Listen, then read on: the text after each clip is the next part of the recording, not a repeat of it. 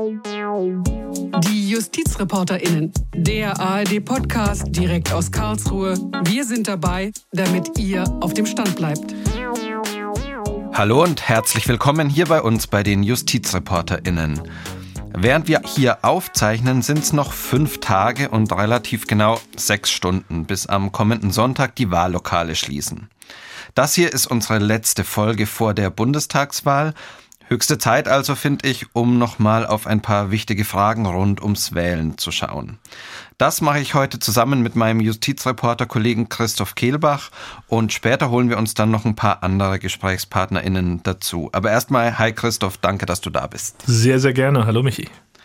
Christoph, hast du dein Kreuzchen schon gemacht? Bist du also Briefwähler oder gehst du ganz klassisch am kommenden Sonntag ins Wahllokal? Ich bin nicht Briefwähler, habe mein Kreuz noch nicht gemacht, sondern habe vor, am Sonntag ganz klassisch ins Wahllokal zu gehen. Ich finde die Stimmung da immer irgendwie ganz, ganz interessant. Man sieht auch so ein bisschen, ist viel los, ist wenig los. Dieses Jahr vielleicht Corona-bedingt etwas weniger. Wahllokal ist auch bei mir wirklich um die Ecke. Also das ist ein kurzer Katzensprung. Ich habe Zeit und gehe quasi vor Ort wählen am Sonntag. So mache ich es auch. Christoph, lass aber vielleicht noch kurz mal ein bisschen präziser sagen, was wir heute vorhaben. Erstmal sind wir noch vor der Wahl und schauen auf einen Vorgang, der in den letzten Tagen schon für relativ viel Aufsehen gesorgt hat. Hängt die Grünen, so steht es auf einem Wahlplakat, das die rechtsextreme Partei Der Dritte Weg aufgehängt hat. Genau, an mehreren Orten äh, hingen und hängen teilweise noch diese Plakate, unter anderem in Sachsen und in Bayern. Und äh, mit so einem Spruch hängt die Grünen, ist eigentlich naheliegend, dass juristisch da auch man langsam in dünne Luft kommt, sage ich mal vorsichtig. Es gibt und gab Streit um äh, diese Plakate und das äh, schauen wir uns ganz genau mal an. Danach springen wir etwas in der Zeit, nämlich auf den Wahltag, gehen quasi direkt ins Wahllokal gelten da jetzt eigentlich die 3G-Regeln? Darf ich Selfies machen in der Wahlkabine und die später vielleicht dann auf Instagram oder auf Facebook posten? Und muss ich mein Kreuzchen eigentlich mit Kuli machen? All das schauen wir uns mal an und werfen danach noch einen Blick auf die Zeit nach der Wahl. Wer ist wofür zuständig in den Wochen, in denen die Wahl eben schon vorbei ist, in denen es aber noch keine neue Regierung gibt? Wir hoffen auf jeden Fall, ihr macht euer Kreuzchen bei uns, bei den JustizreporterInnen und Christoph, ab geht's nach Zwickau oder eben nach München. In beiden Städten erregt dieses Wahlplakat die Gemüter. Was ist da los? Also es geht um diese Wahlplakate des dritten Weges, ähm, wie du es gesagt hast, eine sehr, sehr rechte Partei, ähm, die hängt die Grünen plakatiert. Das steht eben groß und äh, für jedermann gut zu lesen auf diesen Plakaten. Und unten drunter steht in sehr, sehr viel kleinerer Schrift der Satz, macht unsere nationalrevolutionäre Bewegung durch Plakatwerbung in unseren Parteifarben in Stadt und Land bekannt. Also das ist so eine Art Disclaimer, der wohl in den Augen äh, dieser Partei dafür sorgen soll, dass das jetzt nicht ausdrücklich auf die Grünen gemünzt sei, knick, knack, sondern natürlich eine ganz andere Bedeutung habe.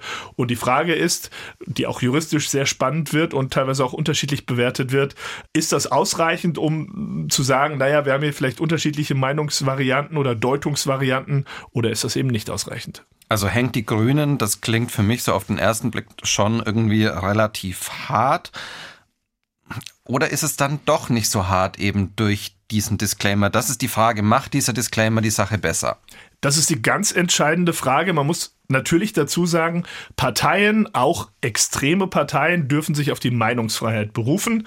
Das heißt, sie können auch überspitzt formulieren, gerade im Wahlkampf darf mit harten Bandagen gekämpft werden.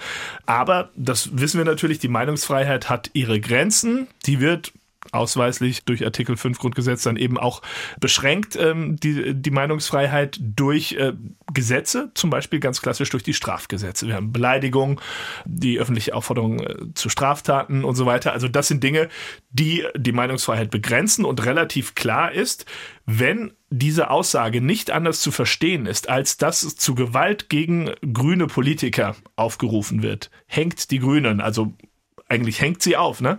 Dann ist relativ klar, das ist nicht mehr von der Meinungsfreiheit gedeckt. Die große Frage, du hast es angedeutet, dieser nennen wir es mal Disclaimer unten drunter, äh, sorgt der dafür, dass es doch noch eine andere Deutungsvariante gibt und da gehen eben die Meinungen der Gerichte auseinander. Deutungsvariante ist da das Wort. Die Gerichte schauen sich also an, wie muss man diese Aussage verstehen oder gibt es auch noch andere Möglichkeiten, sie zu verstehen, als die, die vielleicht nahe liegt? Genau so ist es. In München äh, gab es da jetzt schon eine erste größere gerichtliche Entscheidung. Da haben ähm, die Grünen geklagt, berufen sich auf Persönlichkeitsrechte, die eben durch diese Äußerung verletzt seien. Und die Gerichte in München haben dem stattgegeben, jetzt kürzlich ähm, das Landgericht. Es ist so, dass tatsächlich diese Wahlplakate da eben der Justiz zu weit gehen und dass das eben jetzt auch abgenommen werden kann, abgenommen werden soll. Genau, soweit ich weiß, hat die Polizei in München dann auch schon damit begonnen, die tatsächlich aufzuhängen. Was ich ganz spannend finde, du hast jetzt gesagt, Amtsgericht, Landgericht, wir sind da also auf der zivilrechtlichen Ebene unterwegs, wenn wir nach München schauen. Jetzt ist es ja in Zwickau anders. Da ist das Verwaltungsgericht eingeschaltet worden. Das läuft also nicht parallel in den beiden Städten. Wie ist das zu begründen? Genau so ist es. Die Plakate hingen nämlich nicht nur in München, sondern auch äh, in Zwickau, in Sachsen. Und dort hat die Stadt verfügt, ähnlich äh, wie das Justiz in, in Bayern gesehen hat, das geht zu weit, die Plakate müssen abgehängt werden, aber gegen diese städtische Verfügung geht der dritte Weg vor, juristisch. Und da haben wir dann äh, den klassischen Fall eines verwaltungsgerichtlichen Verfahrens, also äh, die Partei, die sich gewissermaßen gegen diese Anordnung der Stadt zur Wehr setzen muss. Wir sind im Eilverfahren, es geht um vorläufigen Rechtsschutz und darum eben, ob die sofortige Vollziehbarkeit angeordnet wird. Für Experten, das ist Paragraph 80.5 VWGO, also Examenskandidaten wissen, wovon wir da reden. Und das ist eben äh, die Frage. Und inhaltlich geht es dann aber eben auch um die Frage bei diesem Sofortvollzug, ist das rechtlich okay? Dann hat natürlich die ähm, Partei der Dritte Weg einen Anspruch entsprechend verwaltungsgerichtlich zu sagen, wir setzen hier diese sofortige Vollziehbarkeit außer Kraft. Wenn aber die Plakate an sich inhaltlich rechtswidrig sind, die Meinungsfreiheit überspannen, zu weit gehen, dann ähm, sieht es gut aus für die Stadt Zwickau. Das Verwaltungsgericht in Chemnitz, das ist eben zuständig dafür, hat in einer ersten Entscheidung jetzt in diesem Eilverfahren der Stadt Zwickau nicht recht gegeben, sondern dem dritten Weg, hat eben gesagt, man kann nur im Hauptverfahren klären, wie diese Aussage wirklich zu meinen ist, vor allem auch, wie dieser kleine Zusatz macht unsere Bewegung in Stadt und Land bekannt, ob der wirklich von Passanten oder vorbeifahrenden Autos gut zur Kenntnis genommen wahrgenommen werden kann, gelesen werden kann oder ob doch wirklich im Mittelpunkt steht, dieser große äh, plakative Satz hängt die Grünen. Das müsste das Hauptverfahren ergeben und weil es eben im Hauptverfahren erst zu klären sei, hat man jetzt im vorläufigen Rechtsschutz dann im Rahmen der Folgenabwägung gesagt, jetzt äh, geben wir der Partei recht, äh, die Plakate dürfen also bis auf weiteres erstmal hängen bleiben. Der Fall ist dann aber durch die Stadt Zwickau eben im Eilrechtsverfahren dann jetzt auch vors Oberverwaltungsgericht in Bautzen getragen worden und da warten wir gewissermaßen minütlich auf die Entscheidung. Genau, also die soll heute irgendwann kommen, vielleicht sogar genau. auch jetzt, während wir aufzeichnen. Aber bislang ist das der Stand, den du jetzt eben genannt hast. Vielleicht sagen wir noch mal ganz kurz, wir haben jetzt schon ein paar Mal eben von der Meinungsfreiheit gesprochen. Auf der anderen Seite, also das andere Recht, mit dem quasi abgewogen wird, das ist das Persönlichkeitsrecht der Grünen oder äh, der grünen Politiker da sind wir in diesem zivilrechtlichen Verfahren eben dann genau auf der Seite, dass sie eben ihre Persönlichkeitsrechte natürlich beschnitten sehen oder beschränkt sehen oder dass in diese eingegriffen wird, wenn man eben natürlich aufruft, die Grünen zu hängen. Und wir haben eben auf dieser verwaltungsrechtlichen, sprich öffentlich-rechtlichen Ebene eine klassische Diskussion, wie weit geht die Meinungsfreiheit?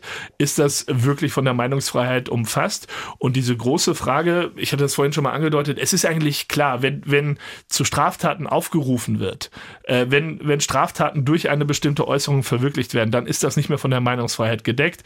Es geht also um die Frage, macht die Justiz das mehr oder weniger mit, was der dritte Weg dann so ein bisschen äh, formuliert hat. Es geht darum, unsere in grünen Parteifarben gehaltenen Plakate aufzuhängen. Diese Aufforderung richten wir an die Wähler. Der sehr geschätzte Kollege Ronen Steinke ähm, hat es, wie ich persönlich finde, ganz gut ausgedrückt. In der Süddeutschen Zeitung schreibt er von einem Versuch, eine eindeutige Aussage zweideutig zu machen. Ich persönlich sehe das sehr ähnlich. Ich finde, da versucht die Partei wirklich relativ evident, alle anderen äh, an der Nase herumzuführen und durch diesen Satz so ein bisschen rechtlich da noch rauszukommen. Jetzt war es ja auch ein Move von dieser Partei, diese Plakate immer relativ nah an Plakaten der Grünen auch aufzuhängen. Das Verwaltungsgericht hat jetzt aber gesagt, zwischen Plakaten der Grünen und diesen Plakaten müssen immer 100 Meter Abstand sein. Ist das nicht vielleicht aber doch schon ein ganz smarter Move, dass man eben sagt, okay, wenn das nicht so direkt in Verbindung miteinander gebracht werden kann, dann ist dem vielleicht auch ein bisschen die Schärfe genommen und das äh, ist gar nicht mehr so deutlich nachzuvollziehen? Also das ist der, der Gedanke dahinter, dass unter dieser Maßgabe die Plakate hängen bleiben. Äh, das Verwaltungsgericht Chemnitz begründet das eben auch so ein bisschen damit, dass man dann mehr oder weniger ungestört lesen kann, was auf diesen Plakaten steht, ohne dass es den direkten örtlichen, räumlichen Bezug zu grünen Wahlplakaten äh, geht. Äh, und dass man dann vielleicht sogar die Möglichkeit hat, diesen zweiten Satz, der sehr deutlich kleiner gehalten ist, eben auch noch zu lesen. Man fragt sich natürlich, ist es naheliegend, dass eine Partei auf einem Wahlplakat Wähler und Wählerinnen auffordert, Wahlplakate aufzuhängen oder ist das wirklich nur quasi das, äh, was man für ein juristisches Hintertürchen hält? Wie gesagt, das Oberverwaltungsgericht in, in Bautzen, also das sächsische OVG, äh, muss jetzt entscheiden. Ich habe mich gerade eben, bevor wir hier runter in, in, ins Tonstudio gegangen sind, noch auf den äh, Mailverteiler setzen lassen vom Medienservice in Sachsen. Also es könnte wirklich jetzt gleich losgehen, dass wir diese Info bekommen. Aber wir können ja auch schon mal schauen. Die Entscheidungsmöglichkeiten, die liegen eigentlich auf der Hand. Also genau wie sind die, sag mal? Naja, also das OVG kann entweder sagen, wir sehen es genauso wie äh, das Verwaltungsgericht in der ersten Instanz äh, in diesem Eilrechtsverfahren. Man kann nicht eindeutig sagen, wie es gemeint ist. Wir müssen im Hauptverfahren das klären genau Würde hinschauen. bedeuten, die Plakate dürften weiterhin bis das zur Wahl wahrscheinlich die, auch hängen. Das wäre dann wahrscheinlich diese Folgenabwägung. Dann könnte man sagen, das Verwaltungsgericht hat schon diese 100 Meter eingezogen als, als Abstand und äh, dann könnte man sie hängen lassen. Oder das Oberverwaltungsgericht sagt, nein, es besteht eigentlich keine andere Deutungsmöglichkeit. Der verwaltungsgerichtliche Beschluss, der ist jetzt auch nicht irgendwie eine halbe Seite oder so. Wir haben den hier vorliegen. Da ist schon mit Verweis aufs Bundesverfassungsgericht schon erklärt worden, wie äh, die Meinungsfreiheit auch auszulegen ist, wie weit weit das gehen kann und nicht gehen kann. Es steht halt dieser wichtige Satz auch noch dabei, um eine Meinung erstmal einzuschätzen, muss man auch immer wirklich diesen Sinn festhalten und welcher Sinn gemeint ist, welcher Sinn gemeint ist, das entscheidet sich eben aber auch nach äh, dem Eindruck eben des objektiv Verständigen, der das liest. Es geht da gar nicht so sehr um subjektive Meinungen, wie haben die das gemeint, wie haben das die Betroffenen vielleicht aufgefasst, aber man kann das eben so oder so begründen, sagt eben zumindest das Verwaltungsgericht in Chemnitz, ich finde persönlich, wie gesagt, es lässt sich sehr gut begründen, auch dass hier das wirklich keine ernsthafte zweite Deutungsvariante ist, die dann mit diesem kleinen Disclaimer da noch mitgegeben wird, sondern dass wir da wirklich eine eindeutige Meinung haben und dass eigentlich auch jeder, der das sieht, genau weiß, was gemeint ist. Sollte es also so kommen, dass das Oberverwaltungsgericht jetzt dann sagt, diese Plakate müssen abgehängt werden, dann würde dem dritten Weg auch der Weg hier nach Karlsruhe offen stehen und dann kann man sich überlegen, ob das wahrscheinlich ist oder nicht, aber eine genau. Möglichkeit ist es zumindest. Genau, also wenn der dritte Weg als Partei unterlegen ist, dann können sie sich ja auf ihre Rechte als Partei eben berufen, können hier nach Karlsruhe kommen. Ich würde mir das persönlich fast wünschen. Irgendwie, dann hätten wir mal einen Richterspruch aus Karlsruhe irgendwie zu dieser Debatte und äh, hätten gewissermaßen eine ordentliche Ansage dazu. Genau, und wenn es andersrum ist, wenn äh, die Stadt unterliegt, äh, dann ist natürlich die Stadt gewissermaßen äh, staatliche Organisation gewissermaßen eben nicht grundrechtsfähig und kann eben nicht äh, sich auf Grundrechte hier in Karlsruhe berufen. Okay, also ich würde mich deinem Wunsch anschließen. Wie gesagt, wir warten jede Minute auf diese Entscheidung aus Bautzen und da müssen wir jetzt einfach mal noch abwarten. Christoph, wenn wir aber jetzt bei diesem Thema Wahlplakate schon sind, ich glaube, wir müssen dann auch irgendwie noch ein bisschen so auf die Klassiker zu diesem Themenkomplex irgendwie schauen.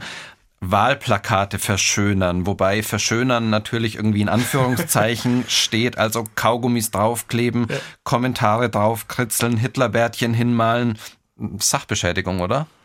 Genau, ganz äh, klassischer Fall der Sachbeschädigung, wenn das jetzt irgendwie nicht wirklich leicht wieder zu entfernen ist oder so, sondern irgendwie da äh, permanent äh, drauf ist oder auch wenn es eingerissen wird, dann ist das eine Sachbeschädigung es ist eine fremde Sache, das Wahlplakat, äh, für denjenigen, der es eben, wie du sagtest, verschönert. In der Regel haben die Parteien das Eigentum daran. Und das ist eine klassische Sachbeschädigung. Wenn man es mitnimmt, ist es in der Regel der Diebstahl, je nach Fallgestaltung. Also das ist eine Straftat, davon sollte man die Finger lassen. Und das gilt natürlich auch, und das sagen wir nochmal ausdrücklich, für Wahlplakate, auf denen solche grenzwertigen Aussagen gemacht sind. Denn ob das geht oder ob das nicht geht, das muss die Justiz entscheiden, wie das eben ist im Rechtsstaat. Und so funktioniert das auch hier. Das heißt, da äh, selbstständig Hand anzulegen und zu sagen, wir hängen das ab, wir nehmen die mit, wir zerstören die, Lieber das nicht. geht nicht. Lieber nicht, genau. Okay, Christoph, dann spulen wir jetzt mal vor und springen auf den Wahltag. Und zwar springen wir gemeinsam mit unseren beiden HospitantInnen, die wir hier derzeit bei uns in der Redaktion haben. Hermine und Niklas sind das. Hi, ihr zwei. Hallo. Hallo. Hermine und Niklas, ihr habt euch für uns da nochmal so durchgewühlt und geschaut, was man am Wahltag an der Wahlurne so alles beachten muss und wo es vielleicht Stolperfallen geben kann. Lasst vielleicht mal vorneweg sagen, jede Bürgerin soll ihre Stimme abgeben, jeder Bürger soll seine Stimme abgeben und so viel kann ja dann eigentlich doch gar nicht schief gehen. Aber ein paar Dinge muss man eben schon beachten, zum Beispiel Wahlbenachrichtigung und Ausweis dabei haben, oder?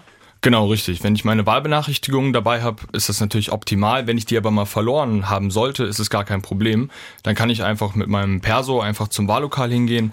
Ähm, dort werden dann einfach die Daten abgeglichen mit denen, die im Wählerverzeichnis stehen. Und dann kann ich meine Stimme immer noch abgeben. Okay, genau. Und dann lass uns noch mal ganz kurz auf die Begriffe achten. Die Wahlbenachrichtigung ist nicht der Wahlschein. Der Wahlschein ist ja das, was ich bekomme, wenn ich die Briefwahl beantrage. Und die Wahlbenachrichtigung ist diese Information, die wir eigentlich schon vor einigen Wochen alle bekommen haben, nämlich äh, wann die Wahl stattfindet, wo man sich hinbegeben soll. Ja, genau. Diese Wahlbenachrichtigung, die bekommt man ungefähr sechs Wochen vor der Wahl. Den Wahlschein, wie du gerade schon gesagt hast, muss man beantragen. Beim Wahlschein sieht's wiederum ein bisschen anders aus. Wenn ich den verloren habe, dann ist es so, dass ich den nicht nochmal neu ausgestellt bekomme, weil wenn ich den Wahlschein ja bekommen habe, dann kann ich theoretisch ja schon gewählt haben. Die Gefahr, dass ich dann schon gewählt habe und meine Stimme möglicherweise zweimal abgebe, ist dann sehr hoch. Und in diesen Fällen gibt es in der Praxis nicht die Möglichkeit, dann noch wählen zu gehen. Der Gedanke ist der, dass bei äh, der Briefwahl dieser Wahlschein, den man dafür bekommt, auch mit eingeschickt wird. Das bedeutet, wenn der weg ist, ist er weg. Und theoretisch könnte man dann nochmal mit dem Versuch, zweimal wählen zu gehen, ins Wahllokal gehen und sagen, ich habe zwar Briefwahlunterlagen beantragt und meinen Wahlschein verloren. Das äh, ist also der Punkt, der dann vermieden werden soll. Was aber natürlich geht, ist, wenn ich Briefwahl beantragt habe, die Unterlagen habe, die aber noch nicht abgeschickt habe, mich dann noch umzuentscheiden, so wie ich es vorhin erzählt habe, ich gehe doch ins Wahllokal, es passt mir zeitlich doch irgendwie, dann kann ich hingehen, muss dann aber diesen Wahlschein, den ich dann für die Briefwahl zugeschickt bekommen habe, mitnehmen, ne? Genau, richtig. Also das kann ich einfach dann am Sonntag, an dem Wahltag dann noch machen. Es gibt sogar eine gesetzliche Regelung, dass man halt nachweisen muss, dass halt der Wahlschein nicht angekommen ist, also dass man den nicht bekommen hat. Das in der Praxis allerdings nachzuweisen ist sehr schwierig, weil die in der Regel eigentlich immer ankommen. Das ist sehr verlässlich bei der Bundestagswahl. Von daher sieht es in dem Fall dann eher schwierig aus. Aber ja, wenn ich mich nochmal umentscheiden sollte, ist es gar kein Problem. Mit der Briefwahl kann ich trotzdem am Sonntag hingehen und abgeben. Okay, jetzt sind wir schon mittendrin in der Briefwahl.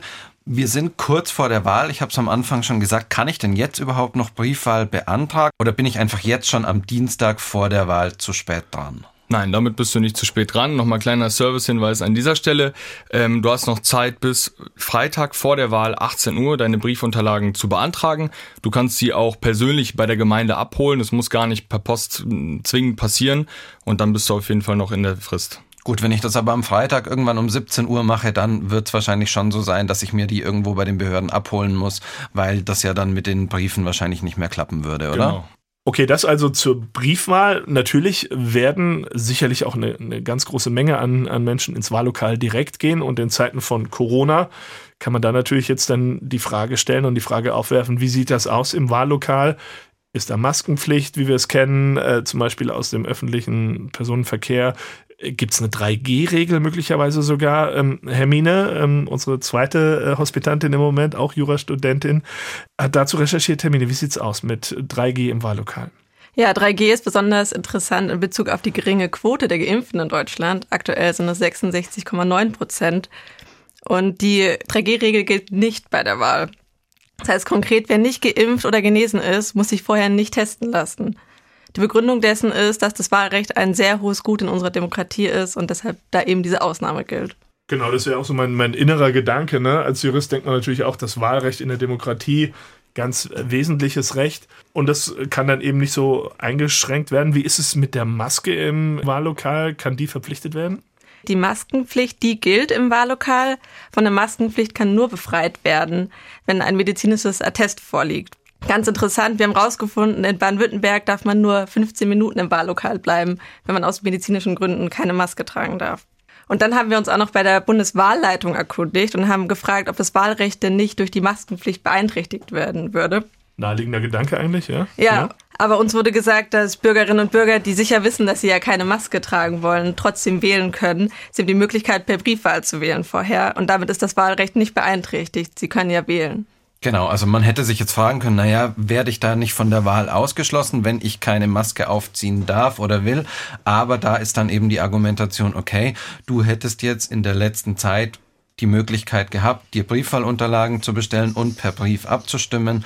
Und wenn man das nicht gemacht hat, dann hat man eben auch nicht den Anspruch, ohne Maske ins Wahllokal zu gehen. Eine weitere Sache, die ich mich noch gefragt habe, was ich jetzt relativ häufig in letzter Zeit gesehen habe, sind Menschen, die ihren Wahlbenachrichtigungen fotografiert haben und dann irgendwo auf Facebook, auf Instagram gepostet haben und eben im Netz gezeigt. Jetzt treiben wir es mal einen Schritt weiter. Wie sieht's denn aus, wenn wir jetzt auf nächsten Sonntag blicken?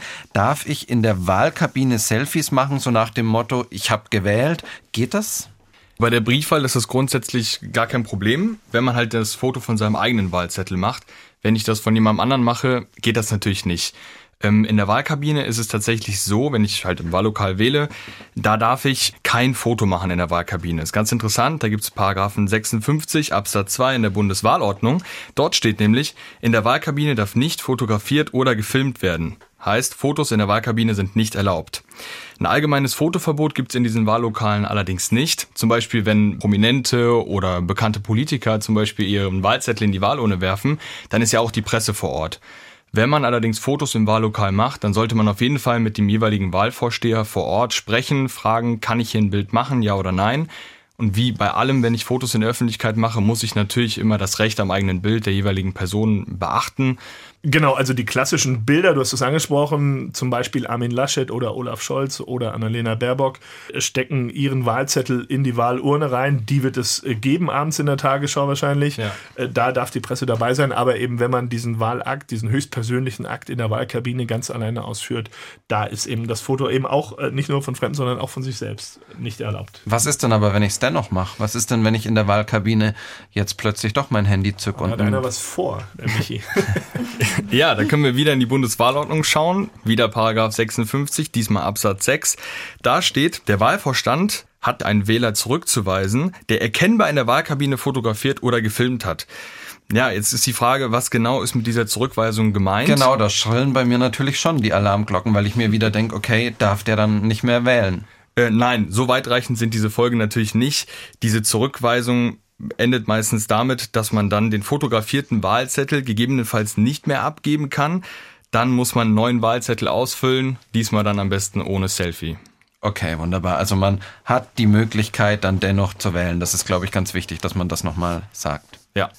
Also wenn wir schon in der Wahlkabine sind, Termine, dann sagt du uns noch ganz kurz, muss ich äh, mein Kreuzchen mit irgendeinem bestimmten Stift machen? Tatsächlich ist das total egal, mit welchem Stift man sein Kreuz setzt. Das können sogar Lippenstifte, Pinsel und auch Bleistifte sein, obwohl diese sogar wegradierbar sind. Entscheidend ist nur, dass die Wahlhelfer und Wahlhelferinnen erkennen, was man wählen möchte. Und dann noch eine Frage vielleicht für Spätentschlossene oder für Leute, die irgendwie den Tag über verhindert sind. Bis wann äh, kann ich denn wirklich wählen? Die Wahllokale sind eigentlich bis 18 Uhr geöffnet extremer Fall. Ich komme um 17.59 Uhr ins Wahllokal. Kann mir dann jemand sagen, oh, jetzt wird es aber knapp, äh, das ist zu spät schon? Oder wie genau sieht das aus? Das ist ein spannender Fall, der einem Bekannten von uns genauso passiert ist. Er ist 30 Sekunden vor 18 Uhr ins Wahllokal gekommen und durfte nicht mehr wählen bei der letzten Bundestagswahl.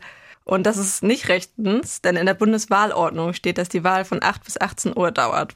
Und den Schluss der Wahl stellt eben der Wahlvorsteher fest und verkündigt diesen auch. Und eine Stimmabgabe ist dann nur noch für Personen möglich, die bereits im Wahllokal sind und aufgrund von Andrang nicht wählen konnten bisher. Also theoretisch kann man sein Kreuz sogar noch nach 18 Uhr setzen, aber eben nur, wenn man vor 18 Uhr im Wahllokal war. Das bedeutet, schlags 18 Uhr da reingehen, das ist noch möglich. Dann kann ich meine Stimme noch abgeben und muss nichts befürchten. Genau. Aber eben früher Feierabend machen dürfen die Wahlhelfer auch nicht immer. Genau, sagen, vor 18 Uhr kein Feierabend. Alles klar. Okay, ihr zwei, das war ein schneller Ritt durch alles, was wir da kommenden Sonntag so beachten müssen. Vielen Dank, dass ihr das tatsächlich für uns alles nochmal zusammengetragen habt. Super. Ja, auch von mir. Danke. Vielen Dank. Ja, sehr gerne, Dankeschön. Christoph, wir beide, wir haben immer noch nicht genug. Wir haben uns mit den Wahlplakaten beschäftigt, die vor der Wahl aufgehängt werden. Dann sind wir auf den Wahltag gesprungen und haben geschaut, was müssen wir beim Wählen beachten. Und jetzt gehen wir noch einen Schritt weiter und schauen mal auf die Wochen nach der Wahl. Die Zeit also, in der klassischerweise Koalitionsverhandlungen geführt werden. Also die Wahl ist vorbei, es gibt aber noch keinen neuen Bundestag. Was gilt da eigentlich? Lass uns da mal durchhangeln. Der Bundestag ist ja auf vier Jahre gewählt. Wie ist es dann? Wann endet diese Wahlperiode? Die Wahlperiode des alten Bundestages, die endet eigentlich dann erst, wenn der neue zusammentritt. Also für den Übergang vom alten zum neuen Bundestag ist nicht der Wahltag, dieser Wahlsonntag der entscheidende Tag, sondern eben der Tag, an dem der neue Bundestag seine konstituierende Sitzung hat. Ne? Und bis dahin haben auch alle bisherigen Abgeordneten ihr Mandat. Und bis dahin ist auch noch Angela Merkel als gewählte Bundeskanzlerin im Amt. Jetzt sagst du, das entscheidende Datum ist quasi der Zusammentritt des neuen Bundestags.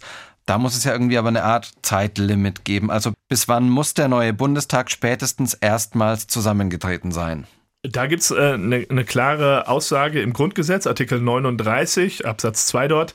Da steht drin, der Bundestag tritt spätestens am 30. Tag nach der Wahl zusammen der Gedanke dahinter ist natürlich offensichtlich, man will eben nicht, dass das jetzt irgendwie in alle Ewigkeit hinausgezögert wird und dann eben nach der Wahl, salopp gesagt, erstmal gar nichts passiert, sondern diese 30 Tage, die sind die Frist. Okay, das ist quasi so Schritt 1 nach der Wahl. Spätestens am 30. Tag nach der Wahl muss der neue Bundestag zusammentreten. Und das bedeutet dann für den alten Bundestag, für die alten Abgeordneten, für die Bundeskanzlerin die verlieren ihr Mandat und die Neuen treten ihr Mandat an. Also mit äh, diesem Zeitpunkt auch äh, die Amtszeit von Angela Merkel als Bundeskanzlerin und auch die Amtszeit der Ministerinnen und Minister, die gehen dann formal zu Ende. In Artikel 69 steht das im Grundgesetz. Das Amt des Bundeskanzlers endigt in jedem Fall mit dem Zusammentritt eines neuen Bundestages und das Amt eines Bundesministers auch mit jeder anderen Erledigung des Amtes des Bundeskanzlers. Okay, und das muss am 30. Tag nach der Wahl geschehen. Der neue Bundestag ja. muss spätestens am 30. Tag zusammentreten. Für die Kanzlerinnenwahl, da gibt's aber so eine Deadline nicht, oder? Nee, dazu steht im Grundgesetz tatsächlich nichts. Der Kanzler, die Kanzlerin wird ja vom Bundestag gewählt und eine Deadline, die äh, gibt es nicht. Ähm, es heißt lediglich in Artikel 63 Absatz 1 Grundgesetz, dass eben auf Vorschlag des Bundespräsidenten ohne Aussprache der Bundeskanzler gewählt wird. Das formale Vorschlagsrecht also für den Kandidaten oder die Kandidaten hat der Bundespräsident, aber er wird sich dabei natürlich an den Ergebnissen der Koalitionsverhandlungen orientieren, also das, was wirklich nach der Wahl auf dem Tisch liegt, mehr oder weniger, das, was auch die Vertreter aller Parteien sagen. Man muss eben gucken, welchen Auftrag der Wähler gibt, wie das umgesetzt wird. Das wird dann entsprechend dann auch politisch umgesetzt auf diesem Wege. Was ist aber denn jetzt mit der, mit der Zwischenzeit? Es gibt noch keinen neuen Bundeskanzler. Es gibt dann irgendwann einen neuen Bundestag. Wer übernimmt dann aber die Regierungsgeschäfte in der Zeit, in der es noch keinen neuen Kanzler, noch keine neue Kanzlerin gibt? Wie sieht das aus? Das ist in der Zeit dann noch der Job der alten Regierung, die dann noch im Amt ist. Auch da hilft das Grundgesetz weiter. Artikel 69 Absatz 3. Da steht eben, dass auf Ersuchen des Bundespräsidenten der Bundeskanzler und auf Ersuchen des Bundeskanzlers oder des Bundespräsidenten die Minister, die Bundesminister verpflichtet sind, die Geschäfte weiterzuführen bis zur Ernennung eines Nachfolgers. Also es ist klar geregelt, die äh, Regierung, äh, die Minister und auch die Kanzlerin müssen das dann so lange weitermachen, bis die Nachfolger alle dann im Amt sind. Und vorhin haben wir darüber gesprochen, jetzt wirklich in dieser Sekunde kommt die Nachricht rein von unserer Kollegin ja, oben aus dem Büro. Entscheidung des OVG Bautzen, Wahlplakate mit dem Titel Hängt die Grünen müssen abgehängt werden. Wir haben vorhin darüber gesprochen, über die beiden möglichen Ausgänge. Christoph, sag uns noch mal ganz kurz, was bedeutet das jetzt? Also das bedeutet ganz offensichtlich, das OVG Bautzen sieht die Sache anders als das Verwaltungsgericht Chemnitz und also ich scrolle tatsächlich auch in dieser Sekunde hier mal durch, habe die Pressemitteilung jetzt auch bekommen. Hier steht unter anderem zur Begründung, warte mal, das Plakat erfülle aber jedenfalls den objektiven Tatbestand der Volksverhetzung. Die Aussage hängt die Grünen, beziehe sich nach dem Verständnis eines unvoreingenommenen und verständigen Publikums vor dem Hintergrund des Bundestagswahlkampfes auf die Mitglieder der Partei Bündnis 90 Die Grüne. Der Textteil in deutlich kleinerer Schriftgröße ändere an der Bewertung nichts, da dieser Textteil von der Mehrheit der Betrachter nicht wahrgenommen werden könne oder nicht wahrgenommen werde. Also das ist das, was wir vorhin tatsächlich angesprochen hatten, dieser Punkt.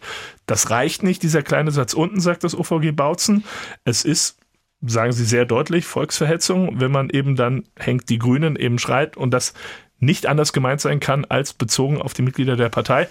Ja, also das heißt, die Plakate müssen jetzt im vorherigen Rechtsschutz dann erstmal umgehend abgenommen werden. Es bedeutet aber auch, ja. dass der Weg nach Karlsruhe eröffnet ist und möglicherweise werden wir dann hier demnächst gleich damit zu tun haben. Wenn das der dritte Weg so durchziehen will, bis hierher, spannend wäre es. Ähm, ich kann mir gut vorstellen, dass das Bundesverfassungsgericht auch eine klare Aussage dazu treffen würde. Ob die Partei das jetzt macht oder ob sie das so akzeptiert, ist deren Sache. Christoph, ich würde sagen, die Wahl kann kommen, oder? Die Wahl kann kommen. Wir sind gespannt. Ein ähm, paar Tage sind es noch und ähm, Infos sind verteilt jetzt. Wenn euch diese Folge gefallen hat, wenn ihr unseren Podcast generell mögt, dann macht euer Kreuz bei den JustizreporterInnen. Oder in anderen Worten, empfehlt uns weiter, gebt uns Sternebewertungen bei Spotify, bei Apple Podcasts oder auf den anderen Plattformen. Schreibt uns unter justizreporterinnen.swr.de und vor allem schaltet uns ein. Vielen Dank fürs Zuhören. Mein Name ist Michael Nordhardt. Ciao und bis zum nächsten Mal. Tschüss, auch von mir, Christoph Kebach. Schön wählen gehen.